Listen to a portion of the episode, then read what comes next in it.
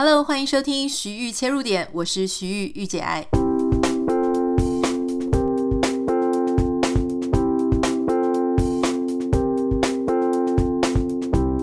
Hello，今天要跟大家分享的一个主题呢，是这两天很多人在讨论的一个新闻哦，就是关于中天新闻台被 NCC 不予换照这件事情。那我想你可能已经被铺天盖地的新闻，呃，觉得这件事情有点厌烦。可是为什么我还是想要跟大家讨论这件事呢？其实这件事情对我自己的心情来说非常复杂哈。我必须要先跟各位讲，就是我自己本身没有很。明确的政治特定立场，也就是说，我有可能，呃，这次选举比较喜欢蓝营的，我就投蓝的；比较喜欢绿的，我就投绿的。然后，也许我比较喜欢白的，我就投白的。哈，就是说我是一个，呃，很标准的那种没有政党忠诚度的人。所以我今天来谈这件事情，我觉得稍微可以不用去贴政党的标签在我身上。但我为什么要谈的原因，是因为我作为一个从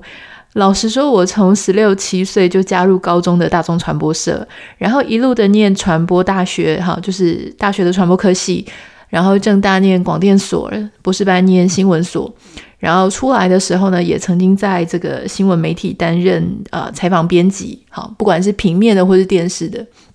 我自己应该是一个非常土生土长的媒体人，好，甚至说是新闻人都可以。我在看这件事情的时候，我心情非常复杂哈。现在大部分的人呢，他们会有两个声音，一个声音是说啊，你不予换照，你就是侵犯新闻自由；另外一个声音呢是说啊，干得好，因为他们实在很夸张啊，就是有一大堆的假新闻啊、特定立场等等的。所以今天我想要跟大家来谈谈看，就是说，如果你对这件事情，你跟我一样，你没有一个很特定的政治立场，你可能就会变得你有点不知道要怎么看这件事。哈，这样到做到底是好吗？是不是我们的执政党很压霸呢？NCC 到底有没有被控制呢？如果你的政治立场已经很明显的，今天这一集呢，你不用听，因为老实说，你听了之后，你还是会有自己的想法嘛，哈。如果你跟我一样，就是我们真的是非常的游离，非常的呃，甚至说对政治常常会觉得很冷感，觉得大家都是一团乱。那我们可以怎么看这件事情？好，我今天想要跟大家稍微分享一下我自己的对这件事情的切入点。好，呃，当然，我现在要先撇除，就说其实我也有很多朋友，他们就在中天新闻台工作哈，所以这个不被不予换照，然后这个新闻台必须结束呢，他。确实，对很多的新闻工作者，在生计上面会突然出现，呃，可能会有可能被裁员啊、失业啊等等都有可能。那一下子这个呃大规模的会流入流出非常多的人哈，包含不是只有记者或者编辑哦，一个新闻台里面呢，它还会有一些剪接哈、剪辑、资料室、动画师。二 D 的动画师、三 D 的动画师等等的这些从业人员呢，都很可能面临必须要重新找工作。很多的人呢，他们因为呃新闻工作者因为家里非常的忙，所以有时候另外一半呢，甚至是没有工作哈。所以在这样的状况下，我其实也是很担心他们的生计该怎么办，他们的家庭该怎么办。好，我虽然知道这些事情，但是老实说，我必须要跟各位很坦诚的讲一件事哈。就是我跟我的一些念正大新闻，不管是大学部的，或是研究所才进正大的一些朋友们，我们常常哈，就在这个十几年来，好毕业啊到现在，我们常常你知道就会很汗颜自己是正大新闻哦，这或者说自己是一个传播人，为什么呢？我们会讲出来非常的丢脸，因为大家应该都有听过一句话，叫做“小时候不读书，长大当记者”。为什么？其实我们小时候的时候，记者是一个非常棒的工作，它是一个非常专业哈。妈妈常常都会说啊，沈春华很棒，方念华很棒。大家长大的女儿长大当记者，感觉又有权利，又有知识，又有专业。可是后来呢，哈，因为这个市场的关系。也是因为整个频道开放，哈，这个台湾，你知道台湾是全世界数一数二多、非常多的有线频道，可是台湾的市场却很小，所以所有的电视台基本上都在恶性竞争。你会发现，不管你是看 这一家的新闻台，或者是看另外一家的新闻台，你会觉得都差不多。原因就是因为呢，大家这个每天二十四小时的频道，你要有足够的内容去填饱它。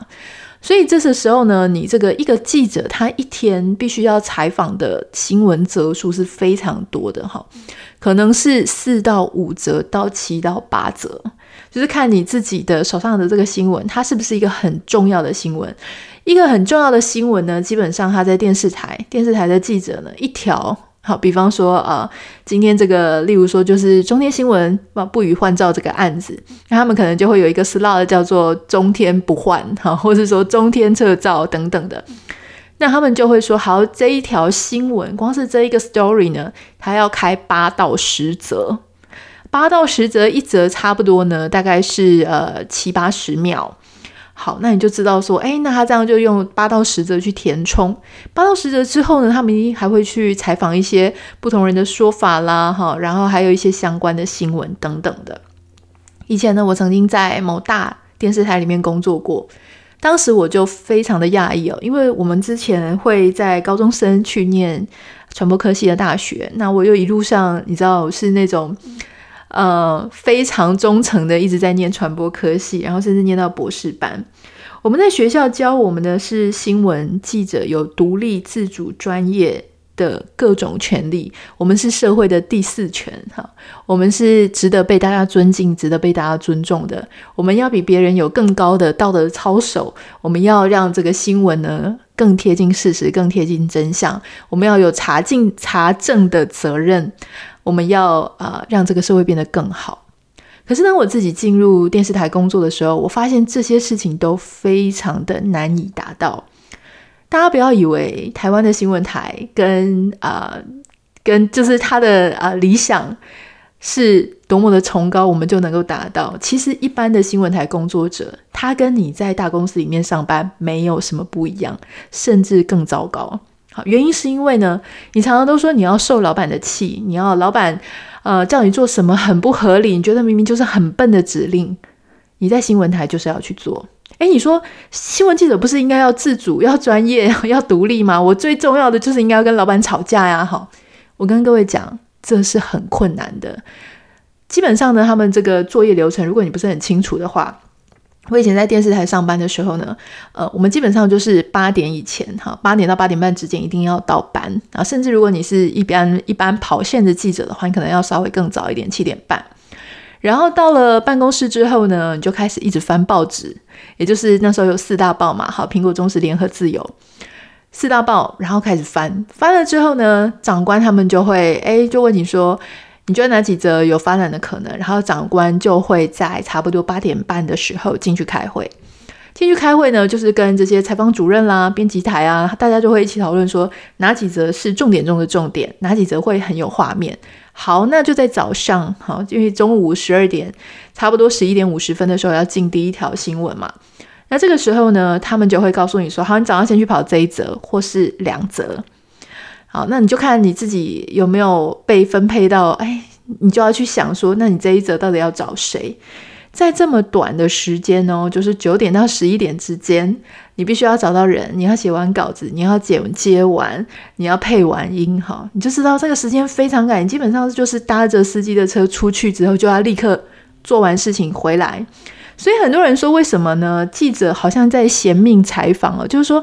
他其实。主管会告诉他说：“哎，我就要这一则，这一则你就做的跟呃报纸上的角度一样，报纸上采访谁你就去采访谁，哈，报纸上说了哪一句话你就用麦克风把它录回来，因为电视台需要呃画面嘛。那电视台他为什么会选这则新闻？就是因为这一则新闻的报纸版写得很好看，好，所以他觉得这一则有做的必要。”所以他就会叫记者去拿麦克风问回来一模一样的这个我们叫 bite，就是说一模一样的口白。好，那中午的时候呢，这条就出去。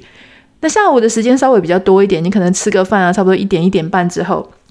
那你就啊，到这个傍晚哈五点左右这个收稿的时候，你可能现在这个时候有四个小时，那你可能要做两条到三条新闻。这个时候呢，哎，长官就会发挥各式各样的创意哦，他就会跟你讲说，哎，那你去找找看有没有人可以讲更多，那有没有更深入的？这个就是电视记者一天的行程。那他回来之后呢，他当然是要一样啊，剪接过音、发 CG，然后啊，一直弄到。东西昂出去之后，他们还会比对哦，其他家其他家如果有这个新闻，我家没有就不行。他会说我们怎么漏掉了哈，独漏。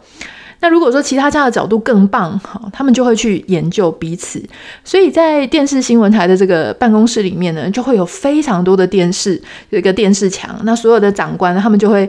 盯着这个电视墙来确认说，我自己家的新闻跟别人家有没有不一样，我有没有稍微比别人快一点点，快一点点我就要打独家。以前的独家当然是那种非常荣誉的象征，哈，所谓的独家新闻，可能是我跑到那种哇，真的很重大的弊案，真的很重大的一个进展跟突破，所有人都不知道的事情。可是现在因为电视台非常的竞争，他们还要很有多很多的独家，所以变成说很多鸡毛，我们要我们每次讲到鸡毛蒜皮哦，就会呃，我就会常常跟芝麻绿豆这两个词就会弄混哈，就是。什么样子的芝麻绿豆般的大小的事情呢，都可以拿来变独家。例如说，隔壁哈卖的这个牛肉面，他们家的女儿考上什么高中的第一名啊，或者说哪一家的东西呢又涨价了两块钱，这些小小的事情呢，都可以变成他们的独家。好，那这个时候呢，你就会发现说，有很多光怪陆离的事情就会在电视台里面发生。例如说，像我记得我们那时候有一个主管，哈，他是一个知名主播的先生，他是也在电视台里面工作，然后他当时呢就代理了采访呃中心的主任，我记得。然后那一天呢，呃，他就在新闻就在报纸上面看到有一个呃国庆阅兵还是相关的一个新闻，哈，反正就是军人在操演。好，他看到了那个新闻呢，那个新闻其实好小一个，你知道，像这种国庆阅兵的这种小事情啊，呃，这个版面都会非常小。所以他那时候看到，我也不知道他为什么会对那个新闻很有兴趣哦，他就跑来我们这一组说：“诶，你们两个今天的这个量比较少，那你们两个去采访这个女飞官吧，哈。”然后。我跟我的同事，我们两个就去看，说，诶，哪里提到女飞官？因为那个新闻里面完全没有提到女飞官，只在讲说一些国庆啊、阅兵等等的一些相关的演练。然后我们就去问，呃，这个先生，就这个主管，就说，诶，请问哪里有女飞官的相关资讯？因为如果有相关资讯，你再去找，那就比较容易。他就说，嗯，我报纸上没有写，但是我觉得应该至少会有一些女飞官吧，反正就去拍女飞官。所以这基本上是他自己幻想，脑海中幻想的画面。然后你为了要达成主管的目标，你就要去生女飞官的画面出来。那这种事情，那当然很强人所难啊！说不定你去看的全部都是男人，那怎么把东西弄出来哈？所以其实像这些事情，在电视台是屡见不鲜，而且那个电视台是非常好的电视台，所以你就知道说，其实记者在里面要生存没有那么容易。那你说，如果说记者他不照主管的命令去做呢？当然，也许那种非常资深，然后他已经有很多 credit 的记者，他可以比较有自己自主的能力。可是基本上呢，还是照着长官做的事情。大家都知道，你如果照着长官说的话，他的期待，他心里幻想的画面去做新闻，那你的麻烦就很少。如果你做出非常意想不到的新闻，你要不就是有很好的结果，OK，很棒，做得很好。要不，大部分的都是说，为什么会出做出这种东西？为什么我心里想要的最重要的那一句口白你没有录到？好，所以就会变成说，你会发现常常有很多记者他们在一些新闻的事件，哈，比方说什么犯人啊、犯人的父母啊，然后你会发现他们问的问题都很没有人性。例如说，你会不会很难过？你会不会很痛苦？但他希望。得到什么答案？就是我痛苦死的，我好想死啊，我好想杀了那个凶手等等，这种非常情绪化的语言。所以你知道，一般人他很痛苦或很难过的时候，他未必会有这么激烈的语言。但如果你用非常刺激的言语去刺激他的话，他就有可能说出一些在画面上会很好看的话。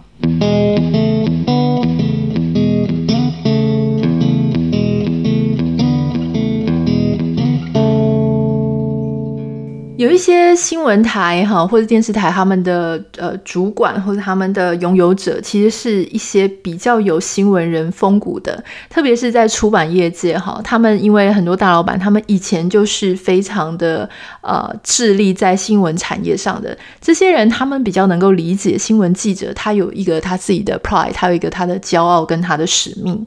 所以，也许他们也是有非常明确的政治立场哈，但是呢，他们至少比比较稍微那个手不会伸得那么进去。可是大家看到像电视台，但电视台差不多，现在所有的经营者呢，都不是真正的那种什么文人呐、新闻背景出身，都是财团，都是财阀哈。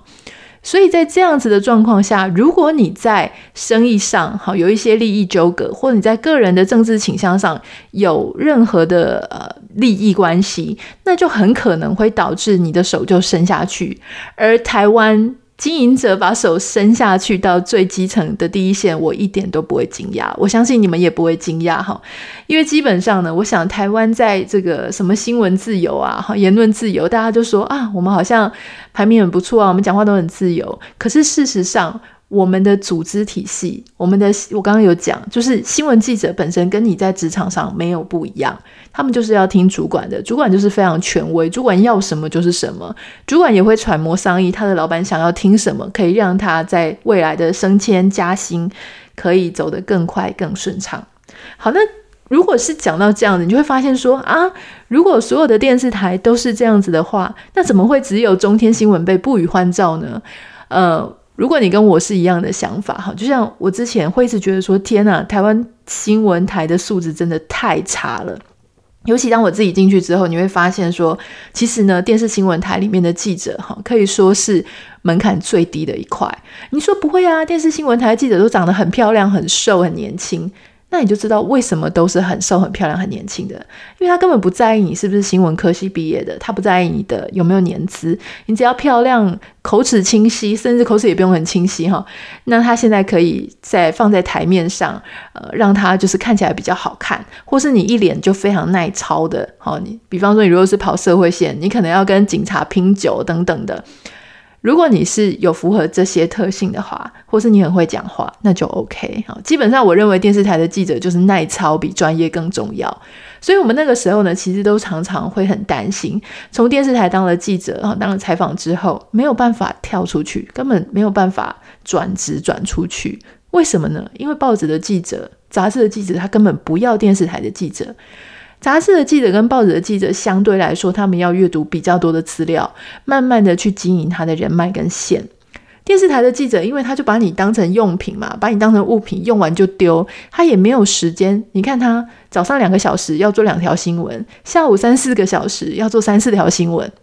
他基本上是很难有时间好好的去确认他想要采访的东西的细节，他也没有办法问得很深度。可是他只要把整个画面拍得很好看、很精彩、很夸张、很逗趣，这样子的话呢，他就可以吸引大家的眼球。好，所以在电视台记者，他一则新闻可能写一百二十个字到这个两百个字之间。可是你知道，报纸跟杂志记者他们要写非常多的字哦，所以那个是程度上是不一样的。电视台的记者常常都会觉得说很怕，就是如果说已经没有工作，真的不知道要去做什么，他们很少哈，很少会换到平面去做，大部分呢就是去企业当一些什么公关啦、发言人啊等等的哈。好。那如果说新闻记者、电视新闻记者他本身的专业呢，也是挺有问题的哈。我觉得这个东西我们就不用再特别去一一举例，因为其实你呃活在台湾，或者你常常看台湾的新闻媒体，你一定常常就是会叹气摇头哈。不管是讲得很夸张啦，或者说错误百出啦，哈，或者说问的问题很没有水准啊等等的，这个都不是什么很稀奇的事情。好，我们要谈的事情是。老实说，我对于中天新闻被关掉，哈，就说好，不要讲被关掉，就是不予换照。我老实说，我一点都不惊讶。我比较惊讶的是，台湾新闻乱象这么多，怎么现在只关了一台？哈，老实说啦，为什么会这样讲？这样讲好像很无情、很冷血。哈，我要再一次重申，就是我跟政党呢，我这个我不代表任何的政党，然后我也不是因为政党倾向，纯粹就是因为我觉得台湾的新闻真的太乱了。哈，好，那。现在我们要怎么去看这件事情？很多人说啊，残害新闻自由啦，哈，让这个新闻自由受到打压。我必须要讲，哈，退一万步来看，我们当然在所学新闻专业所学，就是说你要保持超然的立场，要很中立。可是你知道，在台湾这件事情是不可能的，非常难，所有的事情都会被二分法贴上，不是蓝就是绿的标签。好，假设退一万步来说，如果媒体有自己的政党倾向偏好，是无法避免的事情哈。我们很沉痛，但是假设真的无法避免，例如说泛蓝的媒体，很多人就说 TVBS、中视、中天，然后联合报、中国时报哈。那也许泛绿的就是自由啊、三立啊等等的这些。好，如果是无法避免的，那么市面上好，我们要看就是说。某一个政党倾向政党的媒体，它是不是通通都被打压？也就是说，如果我们今天讲说政府就是要关掉、消除异己、消除不利于自己的声音，我们要怎么判断这件事是否为真呢？呃，是否为真呢？哈，我们怎么判断？就是说，那你市面上有没有留着啊？比方说，现在执政党是绿的，他有没有留着支持泛蓝的那些媒体？比方说中视啊。比方说联合报啊，比方说中国时报啊，他有没有留着？有，好，好。如果他有留着的话呢，其实你就不能说他完全打压，就是某一个党派。假设他这个全部都给他关掉了，那当然这个就没有话好讲了嘛。好，第二个事情是未来他有没有可能在绿营执政的时候也关掉绿营非常夸张的媒体？如果他能够这样做，那我真的非常欣赏他。好，就是说。可是这件事情它有它的难度，就是说，因为台湾非常的小，所以台湾每一个电视台、每一个新闻媒体，我说真的，背后全部都有自己在撑腰的政党，在撑腰的立委，在撑腰的他们幕后的一些金主啊、靠山等等的。就算没有的话，你看这些新闻台、这些节目，他们可以一直不停的用利他他自己的啊利己的这种角度去呈现事情，去讲故事。他可以用非常非常多的版面，好，去让大家相信他所讲的是真的，好，所以，呃，我觉得这件事情我们没有办法从现在单一事件去看，而是要看说，那未来 NCC 他有没有办法去监督这个执政党，比方说绿营，哈，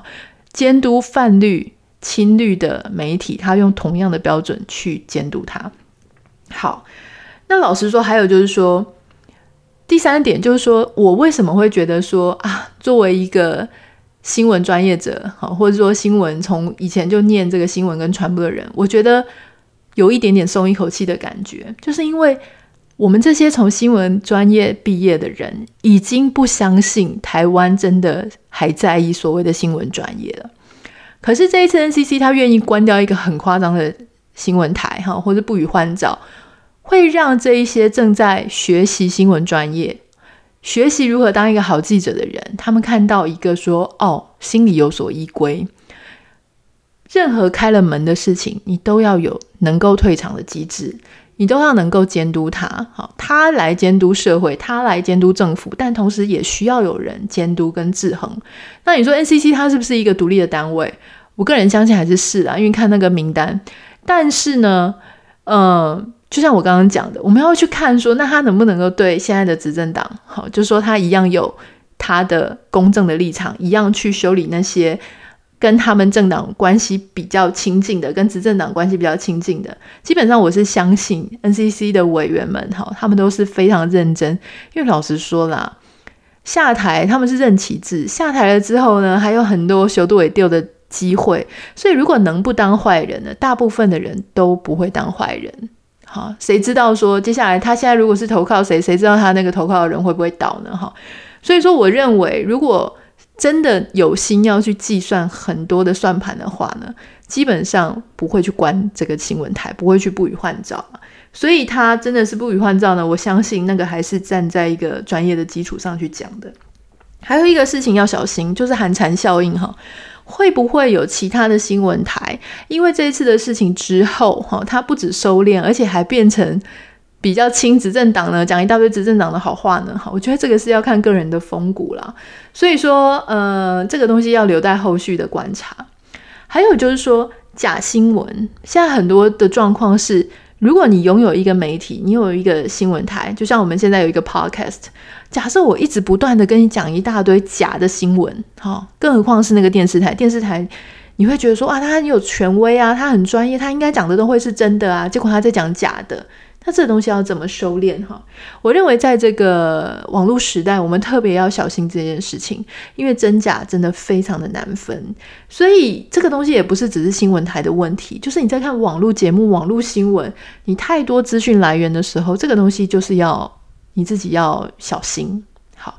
那讲到很多人，他还讲说什么新闻自由啊？我认为啊，新闻自由确实是一个我们必须要重视的，而且各国都为了新闻自由呢，真的是努力非常久哈。包含说像这个英国，英国在一九呃一六九四年之前呢，哈，这个英格兰的都铎王朝，它一直都是非常的严格在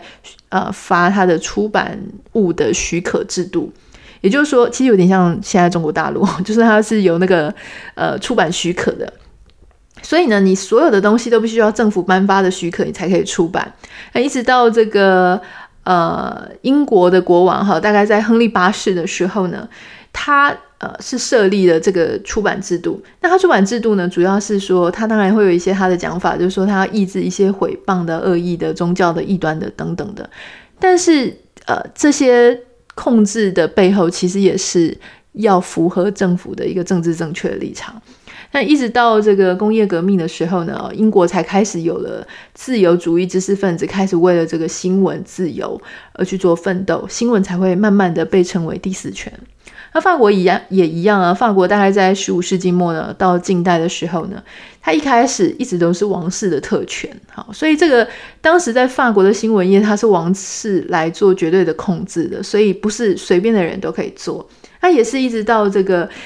一七八九年的时候，法国大革命呢，才开始呃真正有了这个新闻自由的概念。那在美国北美哈殖民地时期第一张独立的报纸呢，是《新英格兰报》。那个报它大概诞生在一七二一年。好，在这个时间呢，其实他们呃创立报纸是不需要经过当局许可的，报纸它可以自由的发表言论。可是如果你还是宣传宣扬一些不利于当局的言论，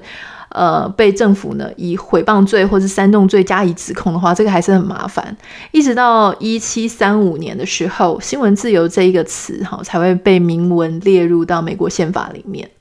好，那当然新闻自由哈，他们就会讲说，诶，可是新闻自由还是常常会有一些危险跟 bias 的状况，例如说这个专业的人士，你期待记者他们能够有专业、有独立思考，但他们到底能不能有？那他们的呃比例是多少？然后第二个事情是，新闻机构它服务于少数人，哈，没有办法满足这整个社会需要。第三个是这些新闻机机构的指导者，例如说他们的老板嘛，他们的这个所有权人，他们的股东，常常也是在做一些很尴尬、非常商业啊，各自有利益纠葛的活动。所以我自己怎么看这件事情呢？我认为以现在此时此刻的当下，网络媒体环境各种资源。大家演算法把大家都变成同温层哈，我认为不管是怎么样，新闻自由我们当然要守护。一个社会它必须要有不同的立场。很可惜，我们现在所谓的不同立场，并不是站在非常理性去思辨各种观点都应该要不同立场，反而用政党的颜色很简单、很粗暴的就把我们这个社会就撕裂了。好，假设。这个撕裂它已经是一个常态，那我们就希望说，比方说挺蓝、挺绿、挺白、挺黄，whatever，能不能够所有的啊这些所谓的很基础的立场，它都有能够听到它声音的管道，而不是说今天我如果支持蓝，我就没有办法听到绿的声音，或者我支持绿，我就听不到蓝的声音，这个是很病态的哈。所以如果这个社会还是可以有。让很多不同的声音同时出现，而我们给予记者更多专业上的支持，我们更在意他的专业性，而不是只是说啊，我每天都告诉他说，你就是做这个就好啊，你就做那个就好。我跟你说，你父母都跟你讲说，哎，你就做这个就好。你就不会想要再去做别的，你觉得追求进步是不需要的，你只需要今天把今天的事情做完。以前我们在电视台里面有一句非常粗俗哈，可是非常贴切的话，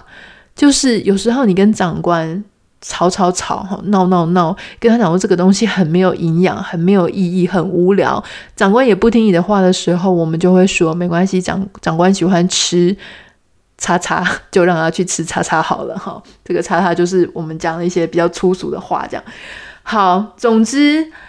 呃，这件事情要怎么看呢？我觉得就是。基本上呢，在这样子的讯息资讯非常纷乱的社会里，我们大概还是要靠自己去审慎的去思考整件事情。我们不需要为了单一的组织跟机构非常的愤愤不平哈，因为除非你觉得他做的非常好，如果他做的没有什么呃，没有没有什么可以指责的地方，那你再帮他出头。但他背后当然是很复杂了哈，有他们自己呃这个所有所有者啦，很多人的财务，很多人的利益，很多人的政治生涯，很多人未来哈，可能就是有一些各式各样的原因，他会必须要采取某一种表态。但是我认为，呃，作为我们一般人，我们就是要去监督，继续监督这整件事情，就是说，好，NCC 你是一个独立的机构，那你能不能够对这些？呃，比较靠执政党的这些媒体，你同样用同样的标准来去执行啊，如果你可以的话，那我们人民就给 NCC 撑腰；如果你不行的话，哈，那我们就知道 NCC 在服务谁嘛。所以现在开始，大家的眼睛都是非常雪亮的。嗯，呃，我也很希望我们的媒体能够在这样子的社会里面呢，更加的自律啊，更加的觉醒。那当然，我相信在我们这些非常多的自媒体的影响下，哈，那些主流的媒体呢，他也会应该要稍微的、稍微的谦虚一点，稍微的呢，能够自自持一点，哈，